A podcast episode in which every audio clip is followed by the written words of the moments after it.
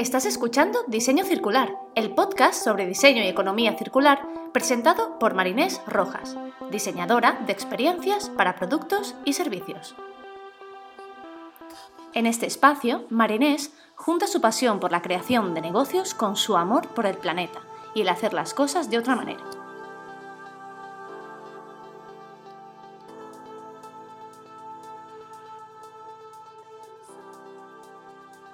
Hola, hola, bienvenidos y bienvenidas al episodio número 12 de Diseño Circular. Mi nombre es Marinés y os acompaño en este viaje por la economía circular y el diseño. Hoy hablaremos de un tema que puede ser trasladado a muchísimos proyectos, no solo a temas de economía circular, pero creo que es muy importante que lo tengamos en cuenta sobre todo de cara a proyectos sostenibles. Cuando hablamos de diseño circular y economía circular, en todo momento os digo que hay que analizar y repensarlo todo, aplicar cambios sistémicos, cambios de mentalidad, incidir en cambios internos de las organizaciones. Y esto lo comento porque muchos de los problemas a los que nos enfrentamos son porque es que siempre se ha hecho así. Si ya funciona, ¿para qué lo vamos a tocar? Es la opción más fácil. Seguro que no suenan lejanas estas frases. Y de aquí viene la importancia de cómo el diseño puede cambiar hábitos, costumbres, creencias y todo lo que gira alrededor de la actividad de las personas y de la cultura de las organizaciones. Como bien dice Peter Drucker, la cultura se come a la estrategia para desayunar. Y con esto no quiero decir que la estrategia y los planes de acción no sean importantes, todo lo contrario, porque lo son y mucho. Pero si en esta estrategia no se tiene en cuenta que diseñamos con personas, con humanos, entonces no llegaremos muy lejos.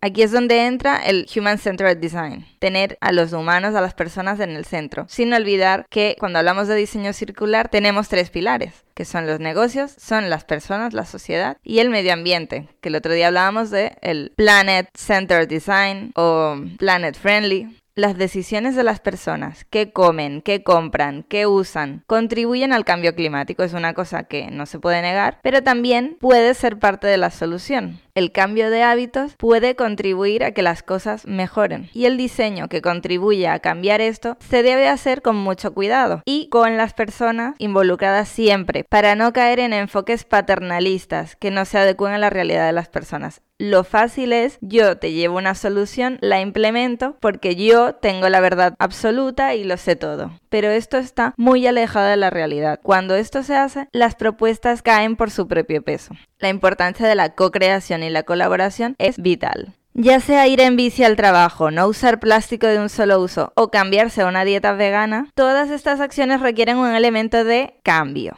Pero, ¿qué es el cambio de comportamiento o behavior change? Hace referencia a diferentes teorías y métodos que participan en la toma de decisiones de las personas. Cuando tomamos decisiones intervienen factores racionales y lógicos, pero la mayoría también se basan en emociones e impulsos. Y como las emociones y los impulsos varían, las decisiones también varían. Dependiendo de nuestro contexto, hábitos y creencias, la toma de decisiones y posibles escenarios varían según lo que sea más fácil en ese momento. Pero antes de seguir, ¿cómo funciona el cambio de comportamiento? Cuando hacemos un cambio, cuando implementamos un nuevo hábito, hay una serie de estados. Para explicaros esto, me voy a basar en el modelo de States of Change introducido en los años 70 por los investigadores James Prochaska y Carlo Di Clemente, que estudiaban formas de ayudar a la gente a dejar de fumar. Los cambios no suelen ser fáciles y requieren por lo general de acciones graduales y pequeños pasitos hacia un objetivo más grande. Pero más allá de esto, el proceso que nos lleva a cambiar un comportamiento es simple, requiere de tiempo, esfuerzo y emoción.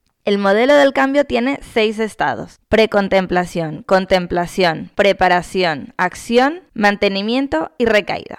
Precontemplación. En esta etapa las personas no consideran un cambio, están en un estado como de negación en el que no son conscientes de que su comportamiento sea un problema, de que esté causando algún daño o están poco informados de las consecuencias de sus acciones. En el siguiente estado, el de contemplación, en esta etapa las personas se vuelven cada vez más conscientes de los posibles beneficios de realizar un cambio, pero los costos tienden a prevalecer. Sé que no estoy haciendo algo bien, pero el cambio, el costo de hacerlo de otra manera, me supone demasiado esfuerzo. Este conflicto crea una fuerte sensación de ambivalencia sobre el cambio. Se ve el cambio como un proceso de renunciar a algo, en lugar de un medio para obtener beneficios.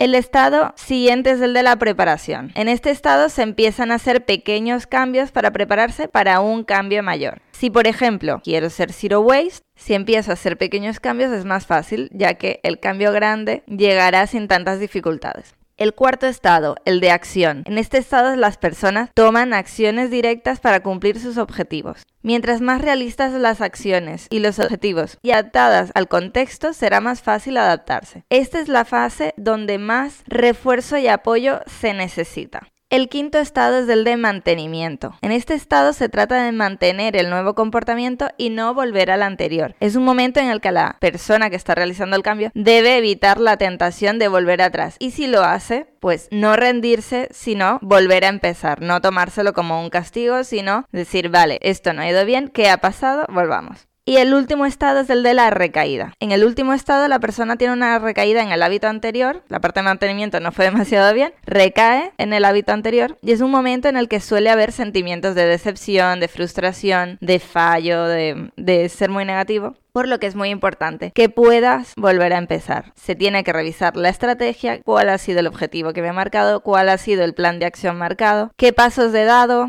qué ha pasado y aplicar cambios para volver a probar. Al final es un proceso iterativo. Una vez sabemos cómo funciona el cambio de comportamiento o la adopción de nuevos hábitos, tenemos que conocer las cuatro barreras que hay. La fricción, el corto versus el largo plazo, en que no pensamos los beneficios en el momento adecuado y que la gente pues no lo ve como una buena idea. El primero, la barrera de la fricción. ¿Qué significa la fricción? Que la gente suele tomar el camino de menor resistencia y evitar gastar su energía, por lo que la solución planteada tiene que tener en cuenta esta barrera. Otra barrera es el corto versus el largo plazo. Las personas a menudo toman decisiones que les benefician a corto plazo, incluso si perjudica sus objetivos o intereses a largo plazo, ya que no tienen o la capacidad o las necesidades y el momento las llevan a centrarse en lo que tienen delante en la parte del corto plazo sin pensar en futuras consecuencias. La tercera barrera es que no pensamos en los beneficios en el momento adecuado. Esto quiere decir que se debe recordar a las personas los beneficios de un comportamiento particular en el momento justo. Por ejemplo, si estoy tratando de comer más vegetales, puedo pegarme un post-it en la nevera para recordármelo solo cuando tenga la tentación de comer helado. Por ejemplo, junto al helado, un post-it que diga, Marines, recuerda, come verduras. Y así en ese momento recuerdo el beneficio. Y la cuarta barrera es que la gente no lo ve como una buena idea. La gente puede no estar de acuerdo con una idea y no creer en una investigación o en un enfoque, por lo que hay que asociar el comportamiento deseado con otro beneficio que sí que le parezca una buena idea si con pruebas científicas la persona no lo ve, pues hay que adaptarse a su contexto, adaptarse a su realidad, a sus creencias, para darle una vuelta y asociarlo con un beneficio que sí tenga más presente. Una vez sabemos cuáles son estos problemas, podemos pensar mejor las estrategias a seguir para ayudar a las personas a realizar un cambio. Incidir en un cambio de comportamiento es difícil y más cuando está relacionado con el medio ambiente. Los humanos somos el mayor causante de problemas relacionados con el cambio climático, sin embargo seguimos haciéndolo. Y esto suele pasar porque los problemas medioambientales son abstractos y no los vemos como algo cercano, sino algo muy lejano. Por ejemplo, que yo me compre algo envasado en plástico y este plástico al final acabe en el mar afectando la salud de una ballena, si yo no tengo ese contacto con la ballena o con el mar, no me afecta mi realidad, por lo tanto, el daño que estoy causando es abstracto. Es la fase un poco de precontemplación, la fase de negación que comentábamos antes. Para trabajar en el cambio de comportamiento, os hablaré de cinco estrategias. Las cinco estrategias son incentivos, demostración social, opción por defecto, concreción y que sea asequible. Vamos a entrar en cada una de ellas y al final os pondré un ejemplo, como en cada episodio, para que todos los conceptos calen y sean un poco más claros. Cuando hablo de incentivos, los incentivos pueden incluir remuneración directa por comportamientos positivos o también puede incluir tarjetas de fidelidad, sistemas de puntos u otros tokens que proporcionan una pequeña dosis de motivación para actuar de la manera deseada. Al final es cuál es el comportamiento deseado y qué puedo darle, qué puedo ofrecer como beneficio para obtener más motivación y así llegar a ese comportamiento. La segunda estrategia es demostración social. Las personas a menudo hacen un cambio de comportamiento porque es socialmente deseable o porque todas los demás lo están haciendo. Por comparación, las personas asumen que la acción de otras personas refleja un comportamiento correcto en una situación específica. Este efecto se realza en situaciones sociales ambiguas, donde las personas son incapaces de determinar un comportamiento apropiado y son conducidos por la suposición de que las personas que la rodean en ese momento poseen más información sobre la situación. La tercera estrategia es la opción por defecto. La toma de decisiones es una fuente importante de fricción, por lo que es más probable que las personas elijan la opción que esté por defecto, aquella opción predeterminada. Si hay varias opciones complicadas, la persona podría optar por no tomar una decisión. Por ejemplo, en el diseño de productos digitales, seguramente os habéis encontrado las páginas de pricing, ¿no? Las páginas de precio en las tiendas o en un servicio de suscripción. Siempre hay dos, tres modelos y hay uno que es el recomendado. Si la persona no quiere tomar una decisión, se deja llevar por esa opción que ya está predeterminada. Hay tres maneras de reducir la fricción. Una es hacer que la elección predeterminada sea el comportamiento deseado, otra sería disminuir el número de opciones o hacer que las elecciones sean más fáciles de entender. La cuarta estrategia es la de concreción. La información generalmente no es suficiente para cambiar un comportamiento. Sin embargo, la comunicación correcta puede crear conciencia y guiar a las personas en el camino hacia el comportamiento deseado. Por ejemplo, si hablamos de estadísticas, ¿qué entendéis más fácilmente? El nivel del mar crecerá 66,4 centímetros antes del 2100 o si el modelo económico sigue funcionando como hasta ahora, una gran parte de Shanghái será cubierta por el mar. Es el mismo resultado, pero la manera en cómo se comunica, en cómo se concreta esa información, es vital para hacer llegar el mensaje al usuario. Aquí es muy importante el storytelling, ya que las personas responden mejor ante historias cercanas, familiares y que sean fáciles de entender. Y la última estrategia, la estrategia de que sea asequible. Las personas a menudo toman decisiones basadas en intereses a corto plazo y no valoran los beneficios que recibirán en el futuro. Y esto lo hablábamos en una de las fricciones que existen. Esto es especialmente cierto para las personas con bajos ingresos, ya que son clientes que simplemente no pueden permitirse el lujo de realizar inversiones que podrán resultar en ahorros futuros. Hay un fenómeno muy interesante que os recomiendo que le echéis un vistazo, que se llama The Pain of Paying, el dolor de pagar, y este principio se basa en tres ideas. Cada vez que pagamos dinero experimentamos dolor psicológico. Se trate de un monto grande o pequeño. Y este dolor aumenta cuando tenemos que pagar en efectivo en lugar de con tarjeta o con pagos automáticos. Realmente os recomiendo que profundicéis en este concepto porque es súper interesante. Para que todos estos conceptos calen un poco mejor, os traigo el ejemplo de un servicio que busca proteger la vida marina y sobre todo la de los incomprendidos tiburones. El proyecto se llama HIU, H-I-U, que es tiburón en indonesio, o proyecto tiburón. Eh, todo esto viene porque yo hace tres años descubrí el mundo del submarinismo y bueno, me metí de lleno en todo ese universo, creció en mí un amor por el mar, bueno, una locura, y mi preocupación por este delicado medio también aumentó, ya que cuando conoces y amas algo es cuando realmente lo puedes cuidar y proteger. Gracias a mi pasión por el mar descubrí este proyecto y lo sigo muy de cerca. Os recomiendo realmente que le echéis un vistazo. Bueno, que me voy por las ramas. Si queréis hablar conmigo sobre buceo estaré encantada, así que no dudéis en escribirme. Pero volviendo al ejemplo del proyecto U, empezó hace unos años de la mano de Madison Stewart, conocida en el mundillo de submarinismo como Shark Girl Madison, la chica tiburón. Es una amante del mar y de los tiburones, y su vida es proteger a estos animales. Hace unos años empezó un viaje para investigar por qué mueren tantos tiburones, ya que mueren hasta 100 millones de estos ejemplares al año. Es una barbaridad. Después de muchos años sentirse impotente ante el problema, se dio cuenta de que no tenía que odiar a los pescadores de tiburones, ya que ellos también eran otros afectados por el sistema. Y para que ellos cambiaran de comportamiento, debían tener alternativas para realizar ese cambio deseado. El valor diferencial de este proyecto es que se evita la pesca de tiburones contratando a estos pescadores en viajes turísticos. La alternativa ofrecida por Madison es turismo. De las barreras que comentamos al principio, ante un cambio de comportamiento tenemos la de fricción, ya que los pescadores han pescado tiburones durante mucho tiempo y es a lo que están acostumbrados, es lo que saben.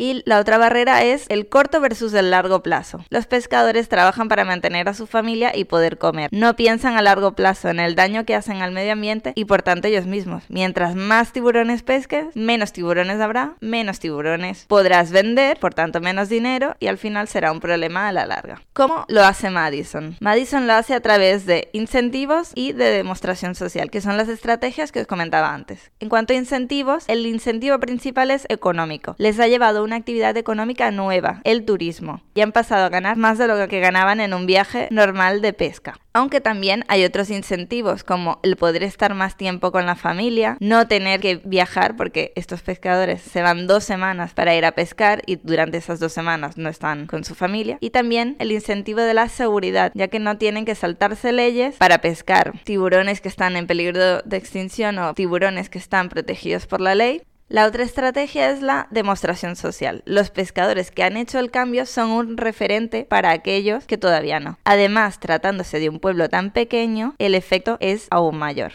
Project Hue ayuda a los tres pilares principales de un proyecto circular, al medio ambiente, a la sociedad y a los negocios. Al medio ambiente porque cuida a los tiburones disminuyendo la pesca, pero también además en la isla ha implementado un sistema de recogida de residuos, ha repartido botellas reutilizables con un filtro incorporado para evitar la contaminación por plástico y cada vez está haciendo más iniciativas en el pueblo. ¿Cómo afecta esto a la sociedad? Aporta otro medio de vida a los pescadores, mejorando sus condiciones económicas, su vida, la de su familia y la de la comunidad. ¿Y cómo se financia? También hay un beneficio para el negocio al organizar los viajes obtiene un beneficio, además de donaciones, campañas de crowdfunding y de merchandising que vende a través de la web. Gana el suficiente dinero para que el proyecto sea sostenible. Os dejo toda la información del proyecto en la descripción y realmente os recomiendo que le echéis un vistazo y si podéis donar, que donéis, que si os gusta el submarinismo, la vida marina, los tiburones, que le sigáis la pista porque es muy muy chulo lo que está haciendo. Y si queréis poner todo esto que os he estado explicando en práctica, hay una serie de pasos que podéis seguir. Primero, conocer el problema y el contexto al que nos estamos enfrentando. ¿Cuál es el comportamiento que se quiere cambiar?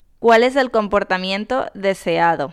Esto se puede hacer a través de un Behavior Journey Map, un Journey Map o un flujo de comportamiento. Al final lo que se trata es de mapear cuál es el comportamiento actual con una serie de pasos y analizar los resultados que salgan ahí. Ver en qué punto se puede incidir para mejorar la experiencia y así cambiar el comportamiento cuál es la propuesta y los puntos de fricción que nos encontraremos y una vez tengamos estos puntos de fricción detectados podemos plantear estrategias, podemos plantear soluciones. Si son incentivos, si es con demostración social. Una vez tenemos todo esto mapeado, analizado y tenemos las soluciones sobre la mesa, es el momento de hacer una prueba, hacer un prototipo para probar que esto se pueda llevar a cabo, probarlo con personas reales. Todo momento hablamos de diseñar con las personas. De este prototipo se hace un seguimiento y si vemos que hay otros puntos de fricción, se vuelve a hacer el proceso, se aplican mejoras, es un proceso iterativo. Como diseñadores es importante que conozcamos estas teorías para saber cómo influyen en los comportamientos de los usuarios. No tenemos que diseñar para el problema y para las personas, que nadie se alarme.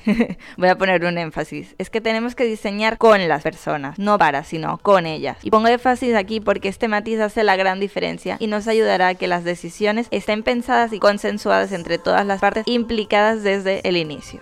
Y hasta aquí el episodio de hoy de Diseño Circular. Espero que podáis ponerlo en práctica. Si tenéis cualquier duda, cualquier comentario, aquí estoy. Me podéis contactar a hola.marinesrojas.com a través de LinkedIn o a través de mi web. Si queréis más información de cómo he llegado hasta aquí, quién soy y qué puedes hacer tú, accede a mi web marinesrojas.com. Y si te ha gustado, no olvides suscribirte, valorar el episodio. Tu feedback es bienvenido y me ayuda muchísimo a seguir aprendiendo, crecer y ofrecerte el mejor contenido. Puedes escuchar diseño circular desde las principales plataformas de podcast: Spotify, Apple Podcasts, Google Podcasts, iVoox, Anchor y en mi web marinesrojas.com. Y recuerda, si la vida es circular, ¿por qué todavía pensamos de manera lineal? Nos vemos el próximo viernes. Un abrazo.